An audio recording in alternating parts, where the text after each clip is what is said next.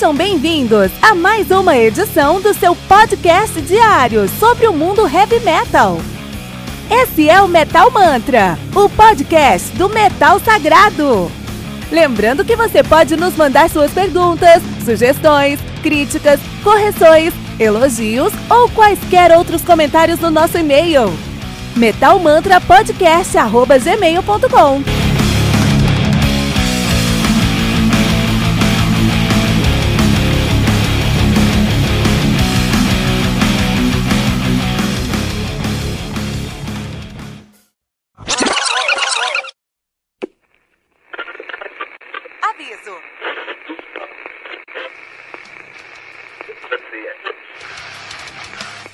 Antes de começar, avisamos que todo o conteúdo do Metal Mantra é Creative Commons. Por isso, músicas, links e podcasts citados nesse programa estão na descrição desse episódio. E caso você ouça algum barulho estranho durante esse episódio, não se assuste. Isso acontece porque eu estou gravando esse programa na rua. Só mais uma mágica que o Encore FM fez acontecer.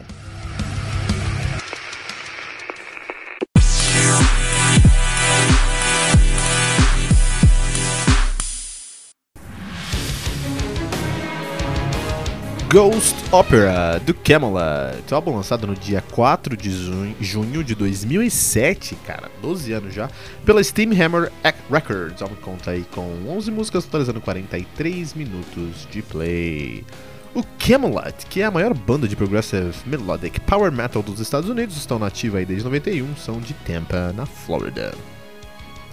Atualmente estão assinados pela Napalm Records a banda que tem uma discografia aí bem conturbada, que já foi discutida algumas vezes aqui no Metal Mantra, então eu vou passar rapidamente por essa discografia, tá?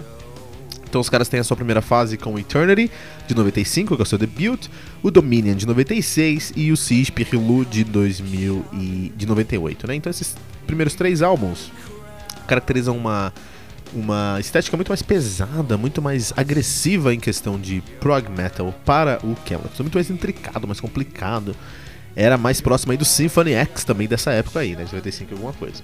E aí eles começaram a assumir uma, um caráter mais mainstream, mais uh, digestível, né, com músicas mais simples de serem compreendidas, já com The Fourth Legacy de 99, o seu ápice, sua obra-prima, que é o Karma de 2001, um dos meus álbuns prediletos da vida, o Época de 2003, que é o seu ápice comercial, onde eles assumiram realmente o mainstream, o The Black Halo de 2005 e o Ghost e, e o Black Halo de 2005. O Ghost Opera de 2007 já é um álbum que eles já estavam no topo da cadeia alimentar do metal americano, são headliners já desde 2005, 2004, né? E o Ghost Opera foi lançado nessa época aí, então você ainda sente uma essência do Camelot assente aí uma, uma temática mais soturna do, do Khan, o Khan assumindo uma temática mais soturna. Algo que é muito interessante, eu vou falar sobre isso daqui a pouquinho, mas é interessante porque no Karma e no Épica eles assumiam uma temática bem agressiva, bem escura, bem dark, mas bem árabe, com muitos elementos árabes. Tanto que, apesar de não ter ninguém árabe na, banda, eles assumiam essa pegada mais árabe aí, né? Tanto que, esteticamente falando, eu comparo o som do Camelot da época do Karma, do Épica espe especialmente, com a sonoridade do. com a, a sonoridade, com a, a, a, direção artística do 300, o segundo 300 lá, 300 número 2 lá, né? É, aquele papel da Eva Green foi feito para aquela, aquela direção de arte da Eva Green para mim. É, foi feita para essa sonoridade aqui do Camelot. Acho que eles deviam ser, ter feito a trilha sonora daquele disco, daquele filme, né? Uh, o Ghost Opera eles assumem uma outra postura negra aqui, outra postura dark, mas não árabe agora, né? Eles lançam depois o Poetry for the Poison 2010. Logo após o Poetry of the Poison, eles, eles uh, o Raken uh, anuncia a saída da banda por motivos pessoais, pessoais mesmo, ele foi fazer coisas pessoais depois disso.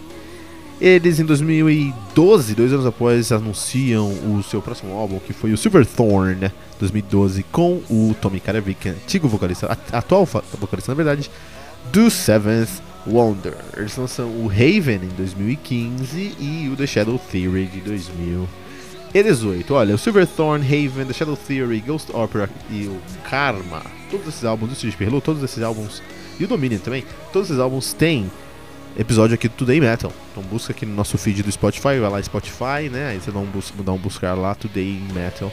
Ou não, desculpa, procura Metal Mantra Podcast ou Metal Mantra Camelot. Coloca essas três palavras, você vai encontrar aí. Vamos fazer um teste? Isso aparece tudo aqui, ó.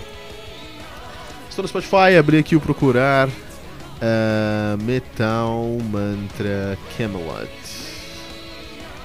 Vamos ver o que aparece pra gente aqui.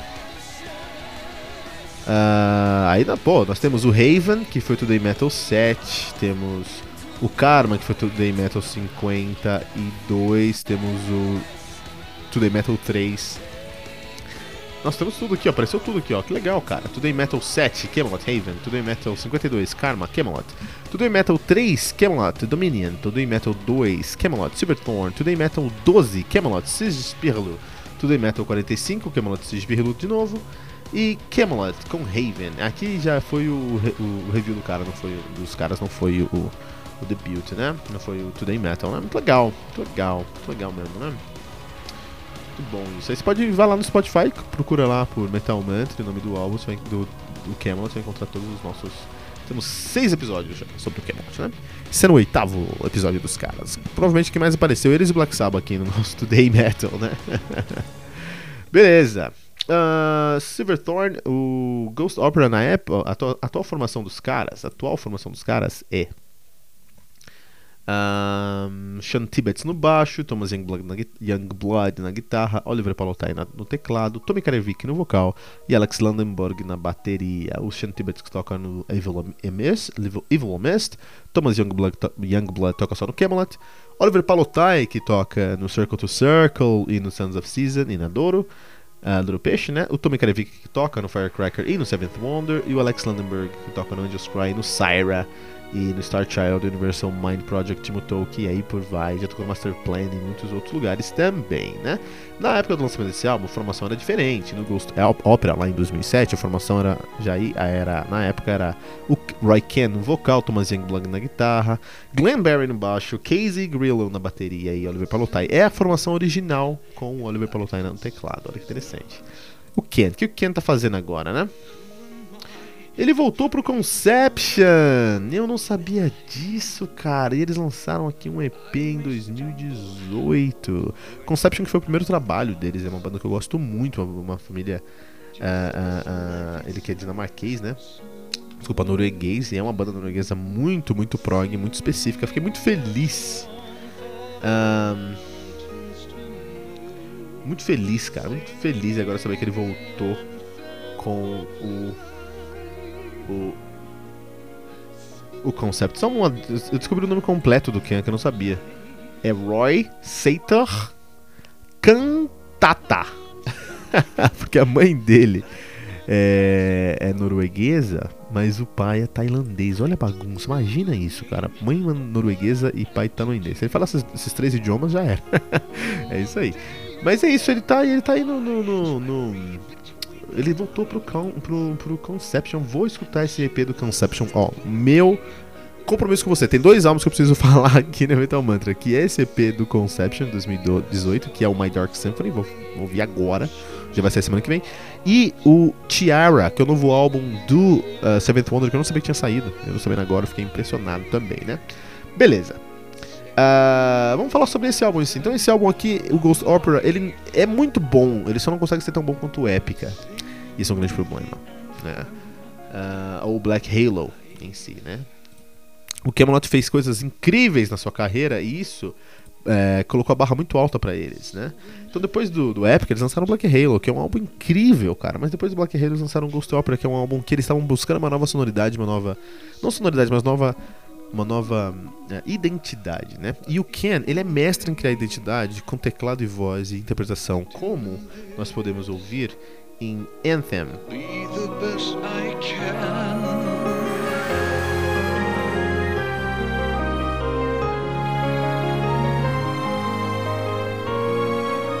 Só o Ken sabe fazer isso, um mestre nessa, nessa área aí, né? Só que talvez, será que foi suficiente para reconstruir uma imagem do, do, do Camelot, para reconstruir uma sonoridade do Camelot? Eu acredito que não.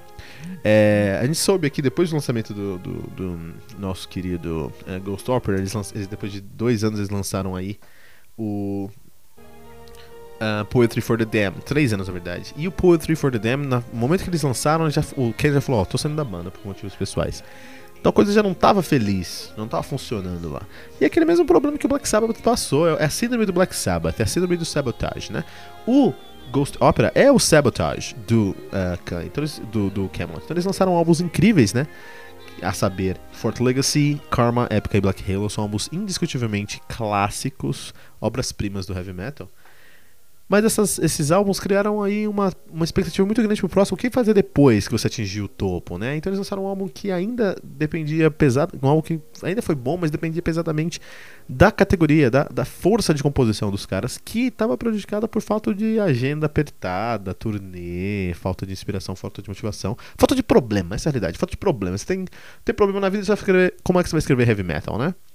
E aí, é, tanto que no Poetry for the Poison, a gente vê uma mão muito forte da produção, na construção ali dessa sonoridade, na construção desse álbum, assim, né? Já com o Silverthorn, o Haven e o Shadow Theory, isso fica ainda mais evidenciado com o Camelot tentando assumir aí o seu posto de, de, de headliner. Os caras são headliners, são donos da coisa toda, mas sonoramente falando, tá bem prejudicado, tá bem abaixo do que a gente espera do Camelot. O que é uma uma, uma pena mesmo aí, né? E é isso, né? Ghost Opera do Camelot, aqui no Metal Mantra.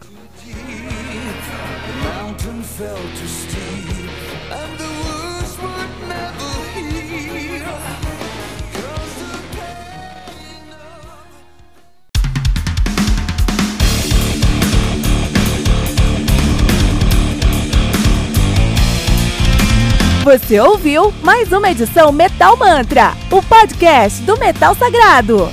Apresentação: Kilton Fernandes. Não deixe de compartilhar a palavra do metal compartilhando esse episódio, usando a hashtag Metal Mantra.